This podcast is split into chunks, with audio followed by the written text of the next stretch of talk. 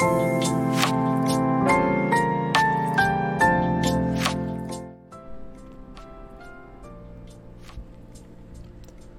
はようございます。実山保です。久しぶりのスタイフです。いやもうねちょっと最近バタバタしてまして。なかなかもうディスコードとかツイッターの方にちょっとコメントをするのがまあやっとの状態なんですけどまあねちょっとね、楽しいことをね、皆さんにもね、伝えていきたいなと思っております。いやーもうね、楽しくないとダメですよ、皆さん。ねだからこれから、ね、楽しいこととかいろいろ考えていきたいと思いますけども、まあまあちょっと時間がね、ないもので。ただね、皆さん、よくね、忙しい忙しいって言いますけども、これね、まあ、漢字、忙しいって書いてみてください。立身弁にないと書くんですね。心をなくすと書くのでね。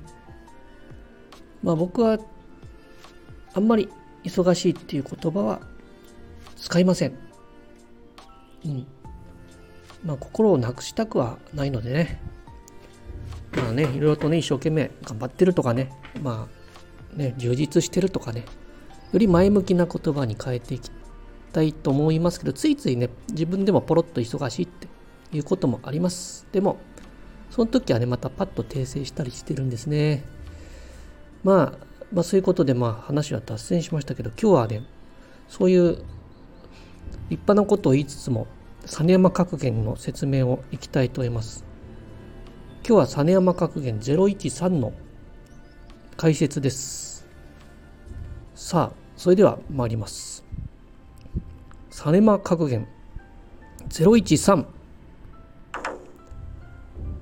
花の命を思う時カニ雑炊を泣くまで食べよ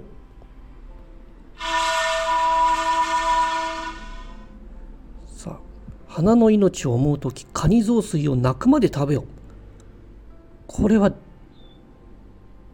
どういうね意味があるかということですけども私が作った格言なんですね。これはもちろん。しかしねちょっとなんでこれを作ったかよく覚えてません。花の命っていうのはねやはり儚い、ね、儚いですね。儚い命を思う時カニ雑炊を泣くまで食べると。何があるんでしょうね。カニ雑炊を食べてもあのねもう食べて食べて最初はうまいけどねだんだんだんだんこれがもうねあんま食べ過ぎて辛くなってきてねもういいもうやめてやめてもうやめてってなって泣くかああうまい。これはうめえ泣く泣くほどうまいなって言ってどっちかだと思うんです泣く時って。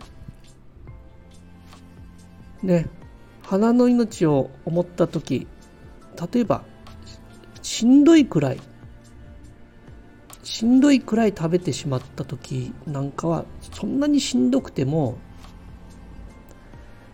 花の命に比べればこんな思いをしてでも生きていられるっていいじゃないかって前向きな気持ちになれる。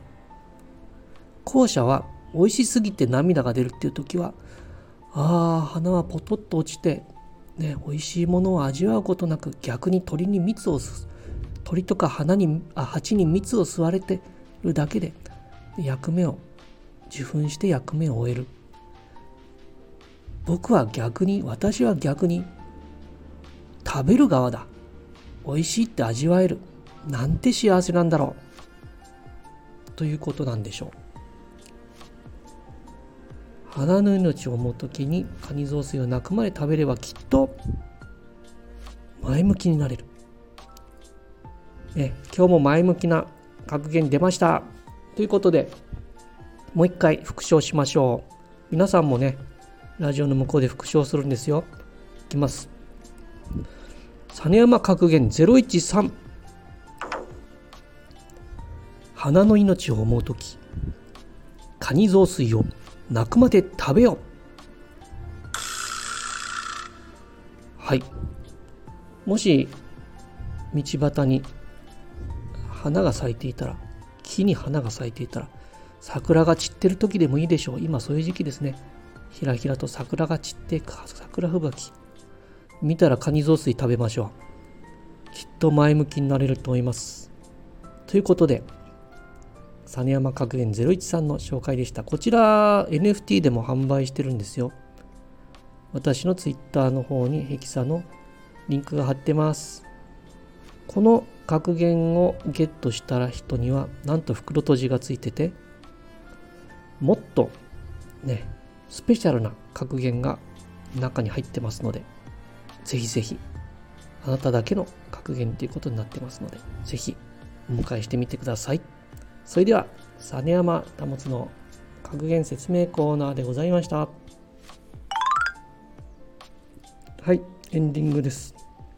まあねいろいろ NFT のねあのプロジェクトとか盛り上がっているようですけどもですね私の方はなかなかそれもねあの関わることが今ちょっとできない状態でございましてねなんせもうゼロからあのウォレットゼロから始めて自分の実山 NFT の売り上げオンリーでやりくりしておりますので、なんせもうお迎えすることがもうできません。他のものをね、今はね。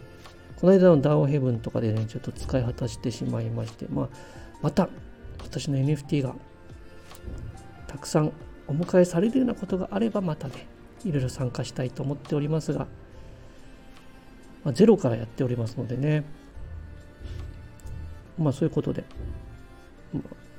ね、また、スタイフ、ちょっと最近ネタがないもので、こういう格言の説明がたまりにたまってますので、こちらが中心になっていくと思いますけど、ね、皆さんの役に立つた格言になってるかなと思っております。しかも、他で聞いたことない。